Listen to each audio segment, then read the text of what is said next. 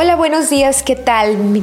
Bienvenidos a todos nuestros radioescuchas. El día de hoy tenemos un tema muy interesante, Alma, eh, que es los odio a todos.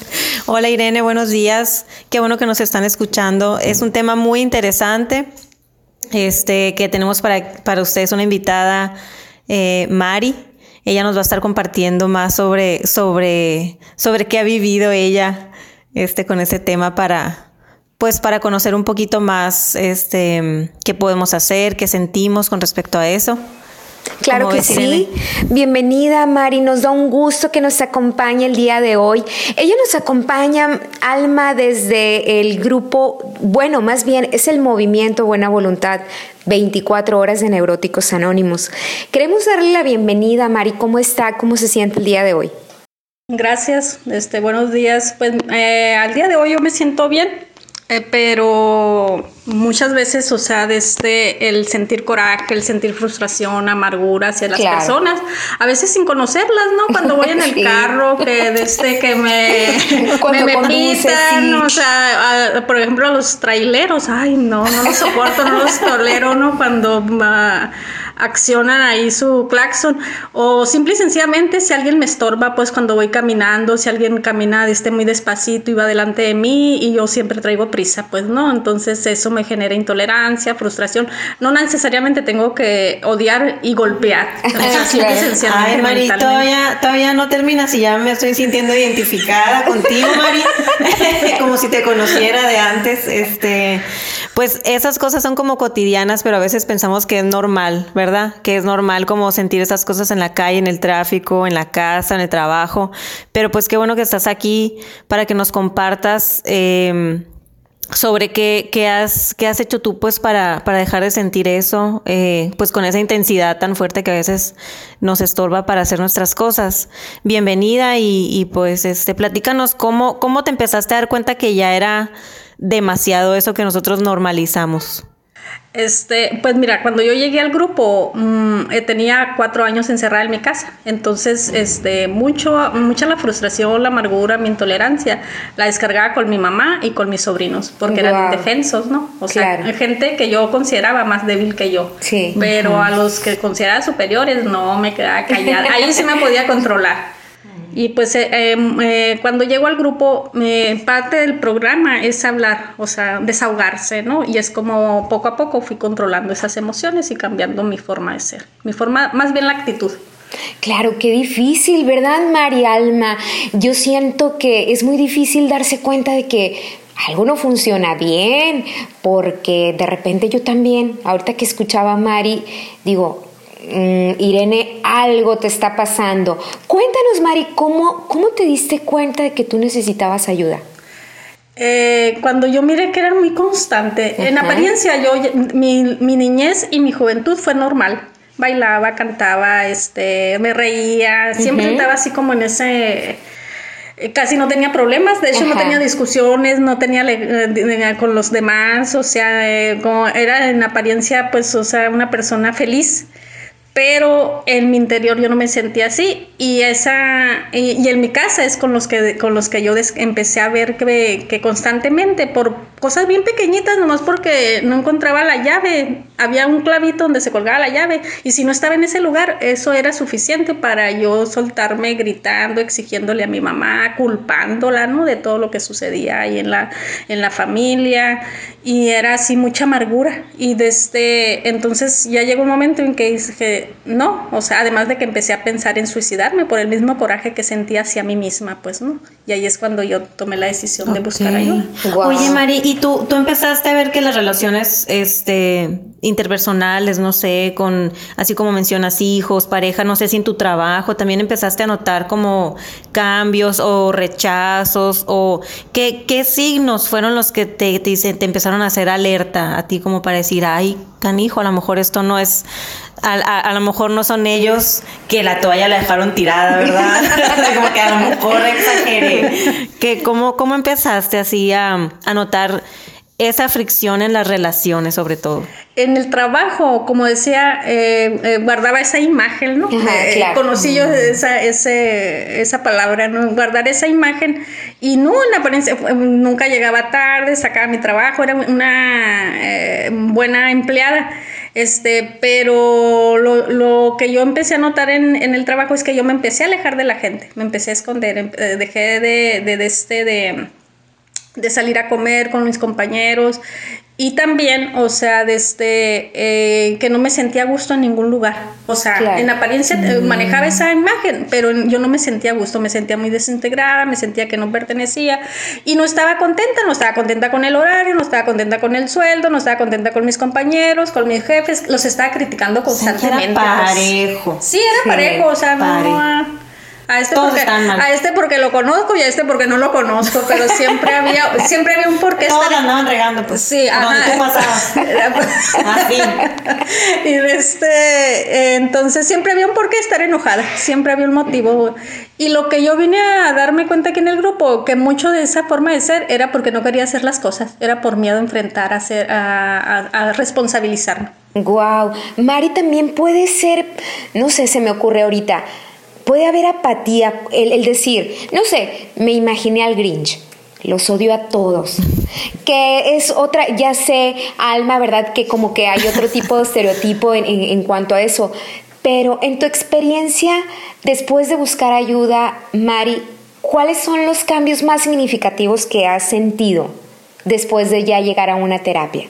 Uno, el sonreír con más constancia. Wow, qué el sonreír, o sea, y sonreír por, por, pequeñas cosas, porque era eh, exigente hasta para, me guardaba las sonrisas para un buen, este, um, momento. comediante, no tenía que, o sea, el comediante no era cualquiera, o sea, tenía que ser un comediante, o sea, muy, muy excelente para hacerme reír. Entonces, una de las cosas fue, y la otra, la tolerancia, justamente con mi mamá, con mis sobrinos, a esos que tanto les grité y les exigí, este, y con mi alrededor, o sea, y también pude, si era, si me consideraba buena empleada con el grupo o con el programa, este, mm, mejoré más, o sea, mejoré más, pude estar, pude aceptar pues que había cosas que yo no las iba a cambiar y que yo me tenía que adaptar a, a muchas cosas. Wow, te felicito. Sí, qué padre, Mari, qué padre. Este, pues no sé qué, qué otra cosa tú nos, cómo ha sido ese, ese recorrido en esa terapia que, que tú llegaste del movimiento Buena Voluntad 24 horas.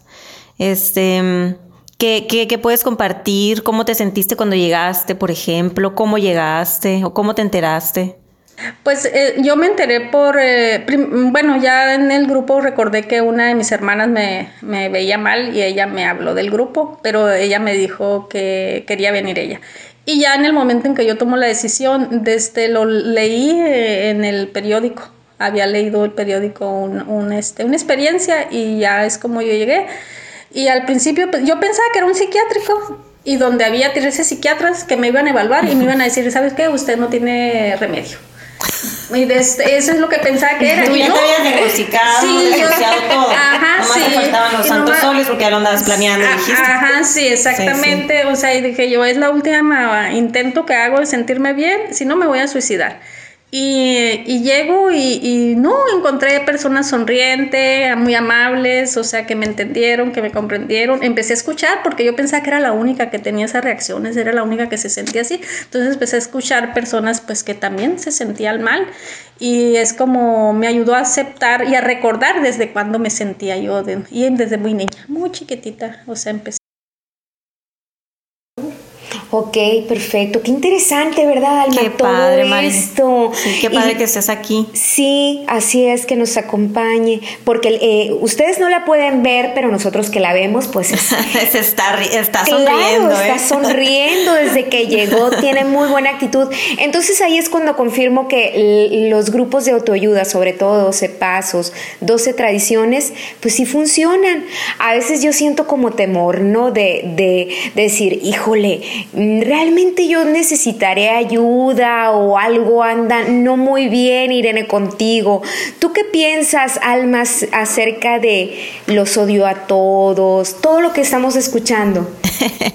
pues como comenté al principio, no me empecé a sentir así como identificada, pero yo pienso que, que a lo mejor em, cuando ya las cosas se salen de control, así como dice Mari, es cuando tenemos que estar alerta pues para que no nos, no nos afecten en nuestras relaciones interpersonales con la familia, en el trabajo, este, para poder seguir funcionando. Pero algo que a mí me gustaría mucho preguntarle a Mari, si tú permites, Mari, ¿por qué si tú te empezaste a sentir bien, por qué te quedaste? ¿Por qué sigues ahí? Si tú ya estás, yo te veo muy bien, guapetona, sonriente. Tu cutis no puede mentir. Si tú tienes bonito, quiere decir que estás bien y te sientes bien. Entonces, cuéntanos por qué sigues ahí si tú te sientes bien. Eh, mira, en mi caso, yo este, llegué y me quedé y no, no batallé para venir, o sea, llegué y me quedé, me sentía muy mal y me quería sentir bien. Entonces, cuando yo me empecé a sentir bien, quise sentirme mejor y también quise ayudar a otros, a, así como estamos haciendo, transmitiendo el mensaje para personas que alguien se sienta igual como yo me sentí y se quiere sentir bien, pues el, el, movimiento Buena Voluntad 24 horas de Neuróticos Anónimos es una opción para, para sentirse este, tranquilos, si así lo desean.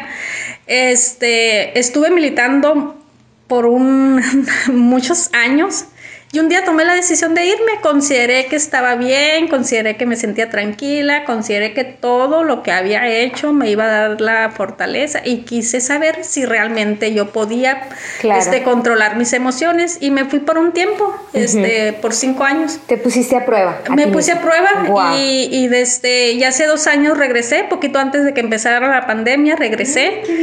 Eh, ¿Por qué? Justo a tiempo. Justo a tiempo, o sea, si no hubiese regresado, no sé que hubiese pasado desde la pandemia. Y regresé porque el programa me ayudó mucho. Me ayudó mucho a mejorar mi relación con mi familia, me ayudó mucho a conocerme, a salir de mis depresiones, o sea, desde entonces regresé a, porque me sentí bien. Así, Tan sencillo como eso, ¿verdad? Y porque me sentí muy mal también.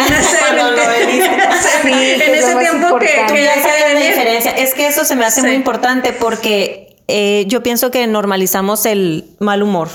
El andar de malas, el levantarte así como refunfuñando en la mañana. razón. O sea, se normaliza y tú ya habías vivido la diferencia, pues entonces tú dijiste, pues es que yo no quiero eso. Muy, qué padre, Mari. Sí, qué padre. Qué interesante.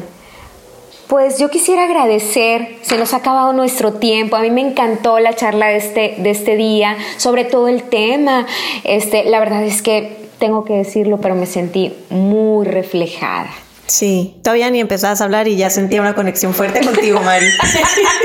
y luego, ¿sabes qué? Te quiero felicitar porque eh, yo pienso que no es fácil eh, platicar lo que tú estás compartiendo. Entonces, ojalá si alguien se siente mal por ahí, eh, le, le sirva esta, pues, esta plática para decir, ah, pues a lo mejor y hay una posibilidad, ¿no? De, de sentirme mejor. Claro que sí. Muchísimas gracias por acompañarnos, Mari. ¿Algo que desees agregar? No, nada más. Muchas gracias por la invitación y pues este aquí vamos a estar. Ok, claro que sí. Algo que quisieras este, decirles a las personas que van a escuchar este, toda esta charla, algo que quieras comentarles.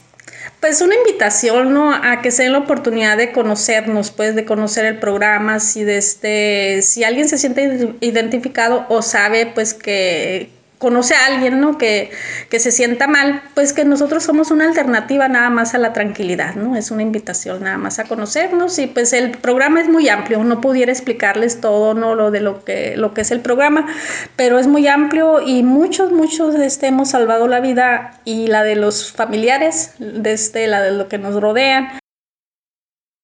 ¿Algún teléfono? ¿Alguna, ¿Tienen página? ¿Están en redes sociales? Estamos en Facebook con el movimiento, con el nombre Movimiento Buena Voluntad 24 Horas de Neuróticos Anónimos y ahí aparecen algunos teléfonos de, de algunos grupos y el número de WhatsApp a donde se pueden comunicar. Ay, perfecto, qué padre. Gracias, Mari, muchas gracias. Gracias a ustedes.